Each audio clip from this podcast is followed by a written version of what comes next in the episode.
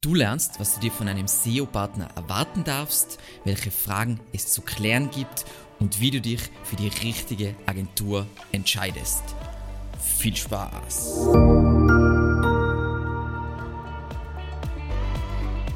In dieser Folge sehen wir uns an, wie wir vom Angebotsvergleich zur richtigen Agentur kommen.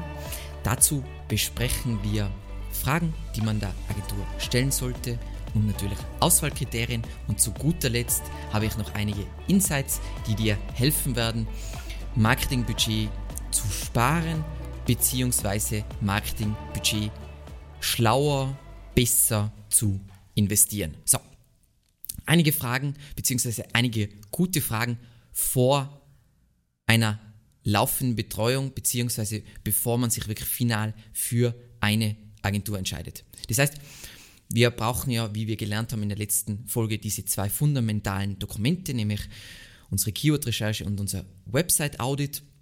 Vielleicht haben wir das noch gar nicht in Auftrag gegeben, aber wir müssen bedenken, okay, wenn die jetzt die Strategie entwickeln und den Plan machen, dann werden wir wahrscheinlich auch die laufende Betreuung mit denen umsetzen und an diesem Punkt kann man schon mal gewisse Fragen stellen, die vielleicht die ein oder andere Agentur unsicher macht und es ist ja auch wieder ein, ein hilfreiches Signal. So, hinsichtlich Ressourcen.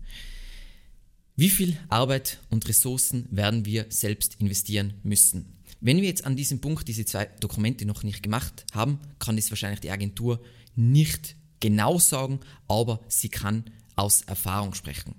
Dann hinsichtlich Kommunikation, wie läuft dann die Kommunikation in einer laufenden Zusammenarbeit ab? Wie sieht das Reporting aus und woher wissen wir, was gemacht wurde? Muss alles einfach zu beantworten sein. Dann, und das ist eine der Punkte, die Leute am unangenehmsten finden, aber aus meiner Sicht es Zentrales ist, und zwar negative Visualisierung. Was wird unternommen, wenn der gewählte Ansatz keine Wirkung zeigt, beziehungsweise wenn die Zusammenarbeit nicht die Früchte trägt, die wir uns erwartet haben. Und was machen wir, wenn wir nicht liefern können? Also das eine ist eher so, vielleicht hat die Agentur die falsche Strategie gewählt, äh, einen falschen Plan gemacht, die Ressourcen falsch eingeschätzt, was auch immer. Aber das zweite ist auch ein sehr häufiger Fall, über den man vorab sprechen sollte. Ähm, meistens ist es so, der Kunde hat Mitwirkungspflichten, muss gewisse Sachen liefern. Was passiert, wenn es gibt eine super wichtige technische Umsetzung, die gewissermaßen das Fundament darstellt für den weiteren SEO-Erfolg, aber der Kunde kann es nicht umsetzen, weil intern keine Ressourcen vorhanden sind oder die Agentur keine Zeit hat oder was auch immer.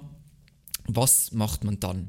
Und hinsichtlich Leistungsgegenstände, von wem werden die Inhalte dann in der Zusammenarbeit erstellt und handelt es sich immer um die gleiche Person und wie entstehen die wenn wir uns darauf einigen, Backlinks.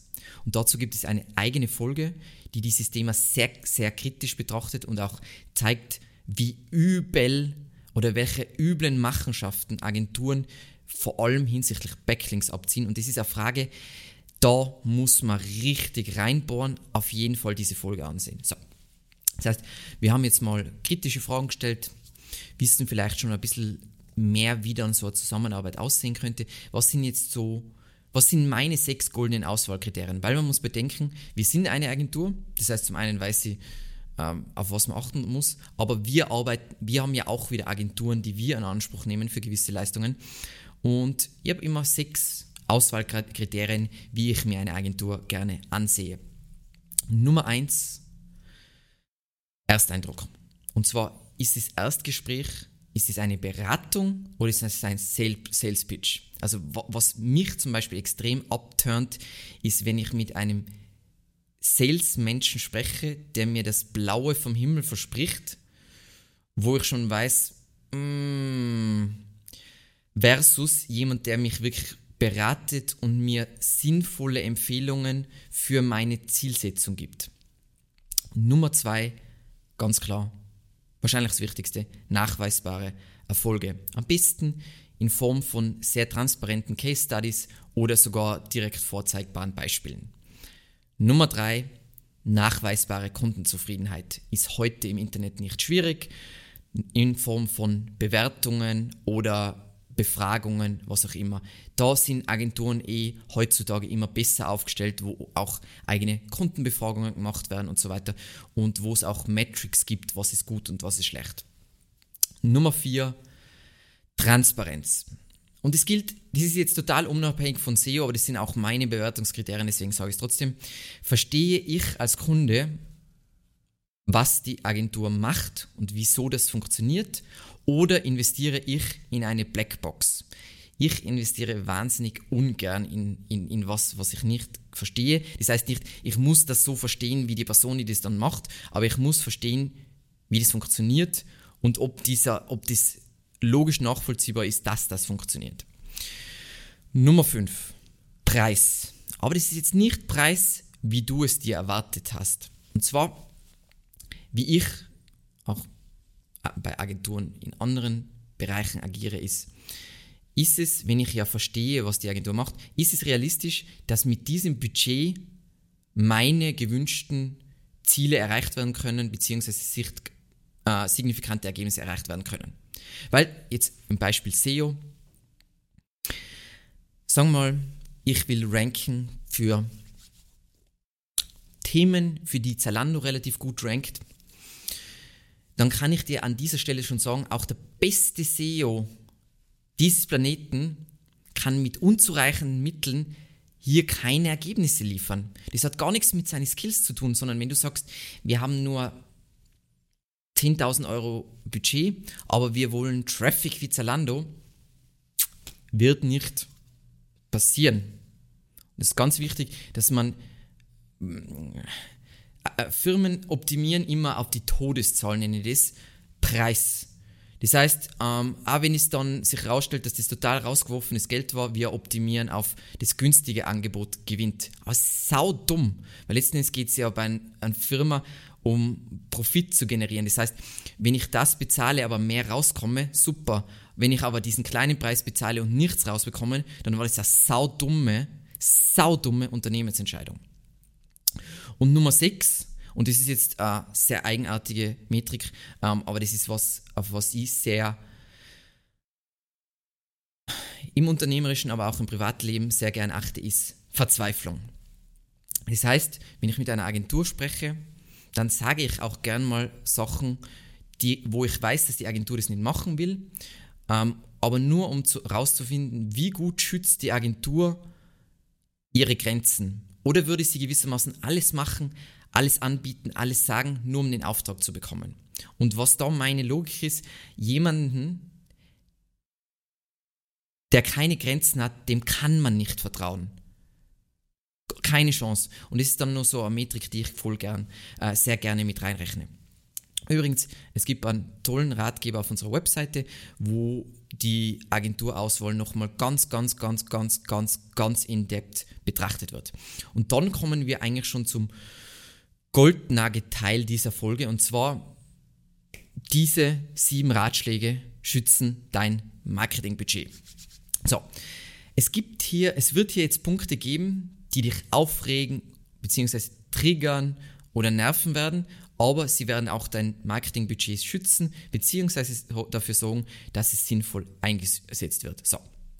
Das heißt, sagen wir mal, wir haben uns jetzt für Agentur mal entschieden und wir haben eine Keyword-Recherche machen lassen, ein Website-Audit. An diesem Punkt muss dir die Agentur folgende Sachen sagen können, nämlich was ist deine Ausgangssituation hinsichtlich Content, Links, Nutzererfahrung, Technik. Wie stehe ich da im Vergleich zur, zum Wettbewerb? Ähm, was ist daraus folgend die SEO-Strategie ähm, und was ist der SEO-Plan. Vielleicht ganz spannend, ein tolles Video von Harvard Business, A Plan is not a Strategy und welche Ressourcen sind dafür nötig, beziehungsweise welche Leistungsgegenstände braucht es, um die Ziele zu erreichen, unabhängig mal von der Verteilung, ob das dann intern beim Kunden oder extern bei der Agentur gemacht wird. Und jetzt kommen wir zu den sieben Ratschlägen oder Phrasen, was auch immer, wie du es nennen willst. Nummer eins, Stichwort Nutzerzentrierung. Und das ist jetzt wahrscheinlich der triggerndste Punkt, aber er ist super wichtig, ähm, weil er einfach so häufig ist. Wenn deine Webseite aktuell nicht gefunden wird, also keine gute Leistung in der organischen Suche liefert, hast du deine Zielgruppe nicht verstanden.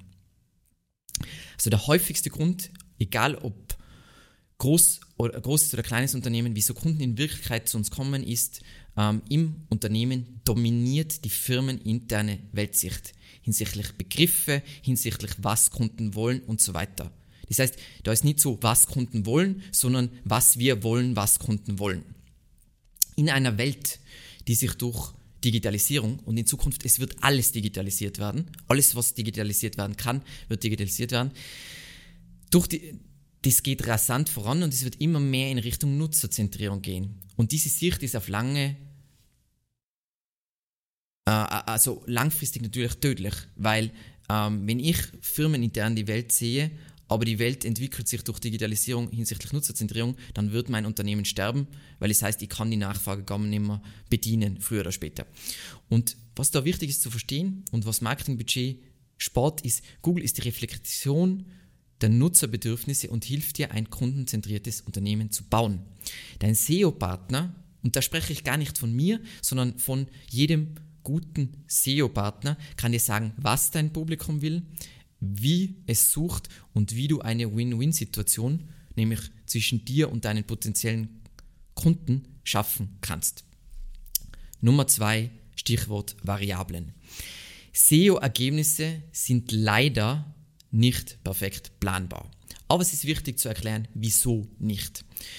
Zum einen mal, wenn wir jetzt wir planen, wir haben eine Strategie und planen dann die Kampagne. Was wir natürlich nicht wissen, ist, was die Konkurrenz im gleichen Zeitraum macht. Das heißt, Variable Nummer eins ist, was macht mein Wettbewerb im gleichen Zeitrahmen. Dann Ressourcenverfügbarkeit ist ein riesiges Thema. Das heißt, wir wissen nicht, das solltest du aber als, als potenzieller Kunde wissen, werden die Ressourcen, die nötig sind und die du intern geplant hast, auch verfügbar sein. Das heißt, sagen wir mal, weil Ressourcen nicht verfügbar sein, gehen wichtige SEO-Maßnahmen wie zum Beispiel irgendwelche Inhalte nicht online, dann wirst du keine Ergebnisse sehen. Und das ist nicht planbar. Das heißt, alles, was nicht online geht, existiert nicht hinsichtlich der organischen Suche, liefert keine Ergebnisse und bremst oder zerstört das SEO-Unterfangen. Dann Umsetzungsgeschwindigkeit geht eigentlich einher mit Ressourcenverfügbarkeit. In welchem Zeitraum gehen Dinge online? In welchem Zeitraum werden technische Maßnahmen an der Webseite umgesetzt? In welchem Zeitraum wird die Nutzererfahrung der Webseite signifikant verbessert und so weiter? Und die vierte Variable, die immer alle als erstes sagen, aber aus meiner Sicht die wichtigste, unwichtigste Variable ist, ist der Algorithmus. Was macht Google, was macht Bing, was macht, was, was auch immer für Suchmaschine du, also auf welche du optimierst, was, was, was ändern die am Algorithmus. Diese Änderungen sind aus meiner Sicht in den letzten zehn Jahren viel kleiner als sie oft von der SEO-Community gerne kommuniziert werden. Und ich glaube, Kunden haben total falsche Vorstellungen. Es ist immer ein Thema in den ersten Gesprächen. Wenn du ordentlich sauber SEO machst, können dir algorithmische Änderungen ziemlich, ziemlich egal sein. Nur wenn du irgendwelchen zwielichtigen, schäbigen, schwindligen Bullshit machst, dann wird es ein großes Thema für dich werden. Nummer drei, Stichwort individuell. Bei SEO gibt es keine Standardlösungen. Das heißt, wenn dir eine Agentur verklickert ohne Analysen, das ist jetzt ein, ein wahrer Case äh, von einem Kunden von uns. Ähm, die, das alte Nische, deswegen kann ich es voll gut erzählen. E-Zigaretten-Nische, ähm, eine der damals noch nicht führenden Jobs, hat einen riesigen deutschen äh, SEO-Anbieter beauftragt, die SEO zu machen. Der SEO-Anbieter hat gesagt, okay, ähm, damit du deine Ergebnisse erreichst, reichen fünf Links im Monat, weil es war deren Standardpaket, hat natürlich keine Ergebnisse geliefert. Solange du nicht eine Keyword-Recherche hast, weißt, welche Seiten und Inhalte es braucht, solange du kein Website-Audit hast, wo du nicht weißt, wie viele Links brauche, pipapo. Jedes SEO-Projekt ist einzigartig. Natürlich gibt es Muster zwischen Online-Shops, Muster zwischen B2B-Firmenwebseiten, Muster zwischen Plattformen. Aber trotzdem ist jedes SEO-Projekt, nenne ich es jetzt, einzigartig. Dann Nummer 4, Stichwort Input-Metriken. Denke wie Amazon. Die meisten Firmen denken immer nur ausschließlich in Output-Metriken. Und Output-Metriken stellen Ergebnisse ähm, oder Resultate dar, während eben Input-Metriken ähm, Aktionen darstellen. Und Amazon denkt zum Beispiel komplett anders. Die, die denken nur, wie kann ich diesen Output erreichen, was sind die dazu nötigen Input-Metriken. Ist auch viel schlauer, 10x schlauer. Ähm, und voll wichtig ist zu verstehen, SEO ist keine Blackbox. Wenn die Agentur sagt, SEO ist eine Blackbox, nein, nein, nein, lass das sein. SEO ist messbar, natürlich bis zu einem gewissen Grad, auch basierend auf Datenschutz und natürlich basierend auf zum Beispiel, wie Google und Bing mit Keyword-Daten umgehen, aber es ist sehr messbar eigentlich. Du musst verstehen, und das ist auch voll wichtig für Entscheidungsträger. Wir haben ja in der letzten Episode darüber gesprochen, glaube ich, über ein bisschen SEO, sowie ein einmal Haus bitte. Nein, wenn ich so viele Seiten baue, die ich vorher recherchiert habe und so viele Links aufbaue, dann passiert das und das. Gibt es einen ganz tollen Beitrag dazu von ähm, Tom Critchclaw äh, auf der Webseite SEO MBA, Input Metrics für SEO. Und es hilft Entscheidungsträgern, das nicht mehr als Hokuspokus Fidibus, ein bisschen SEO bitte über unsere Webseite. Nein, Input-Metriken, Output-Metriken. Nummer 5. Stichwort Pull-Marketing. SEO ist keine Werbung.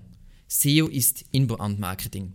Es geht darum, sich unternehmensrelevante Sichtbarkeit auf dem größten, bei weitem größten, 53,3% des Internets Online-Marketing-Kanal der organischen Suche zu verdienen.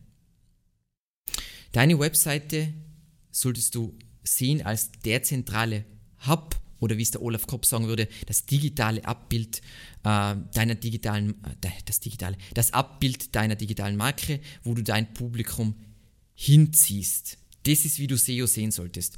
Und auf unserer Webseite, falls du den Begriff Inbound Marketing noch nie gehört hast, gibt es eine umfangreiche Erklärung und wieso das auch, sagen wir mal, die Zukunft ist. Je mehr Digitalisierung es gibt, desto mehr wird es in diese Richtung gehen, wo du ziehst Leute an, anstatt dass du ihnen nur aufzwingst. Das Aufzwingen, das Pushen ist vollkommen in Ordnung, wird auch bleiben, aber das andere ist viel größer, viel lukrativer. Nummer 6, Stichwort Volumen. So, das ist jetzt ein Triggerpunkt für viele. Ist dein Budget zu klein? Lass es einfach sein. Ich habe es eh schon jetzt ein paar Mal angesprochen. Wir, haben, wir machen die Keyword-Recherche, wir machen das Website, äh, die, äh, das, äh, das Website-Audit, wir wissen, wie groß die Lücke ist zur Konkurrenz. Wir wissen, in welchem Tempo die Konkurrenz ungefähr agiert. Wenn du jetzt nicht signifikant, du willst ja diese Lücke schließen und die Lücke soll nicht größer werden. Wenn du jetzt dein, dein Budget ist so klein, dass die Lücke nur größer wird und niemals kleiner wird, dann spar dir das Geld. Es ist komplett sinnlos, dann SEO zu machen. Komplett sinnlos. Wenn, wenn du es nicht schaffst, schneller und mehr Volumen zu generieren, in den letzten Folgen haben wir ja darüber gesprochen, wie man Content skaliert und die Content-Qualität aufrechterhaltet und so weiter. Sind alles super wichtige Themen. Aber woran SEO am allerhäufigsten scheitert, ist zu wenig Volumen. Wenn du die Konkurrenz hat 10 Jahre Vorsprung, du musst natürlich diesen Vorsprung einholen.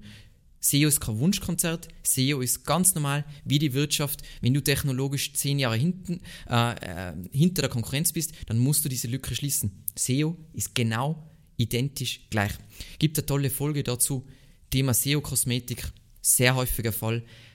Fall nicht drauf rein, investiere dein Marketingbudget sinnvoll. Wenn du, sagen wir mal, du bist ein Mittelständler und du hast 6000 Euro SEO-Budget, nein, die 6000 Euro verwenden für Urlaub, was auch immer, auf jeden Fall nicht für SEO, weil es komplett sinnlos. Und Nummer 7, Stichwort Investition. Bei SEO ist es einfach wichtig zu verstehen, das ist nicht so wie bei Google Ads, ich werfe da jetzt ein paar Münzen rein und dann geht's los. Bei SEO ist wichtig, dass du committed bist zu dem Ganzen, damit du was aufbaust und dann davon profitieren kannst. Das heißt, Stichwort Investition und nicht äh, Instant Gratification. Deswegen ein zwölfmonatiges Commitment, und da geht es gar nicht um Vertragsbindung, ein zwölfmonatiges Commitment zum Channel organische Suche ist absolute, absolute, absolute Minimum. Alles andere ist, dann ist SEO nichts für dich, aber dann ist vielleicht auch Unternehmenserfolg nichts für dich. Das sind jetzt harte Worte, aber man muss, glaube ich, verstehen, als CMO, als CEO, der größte Online-Marketing-Kanal ist die organische Suche, 53,3% des gesamten Web-Traffics. Äh, wer hier nicht mitspielt, wer dieses Inbound-Spiel nicht mitspielt, wird es richtig, richtig schwer kriegen in der Zukunft. Und damit wissen wir jetzt, in der letzten Folge haben wir darüber gesprochen, wie hole ich mal Angebote ein. Dann in dieser Folge, wie entscheiden wir uns für den richtigen Partner. Damit, glaube ich, habe ich viele, viele, viele, viele Unternehmen vor schlechten Entscheidungen bewahrt, nämlich einfach der falsche Partner oder mit, der falschen, mit dem falschen Mindset reingegangen. Und damit sind wir am Ende. Vielen, vielen lieben Dank fürs Zusehen und bis zum nächsten Mal.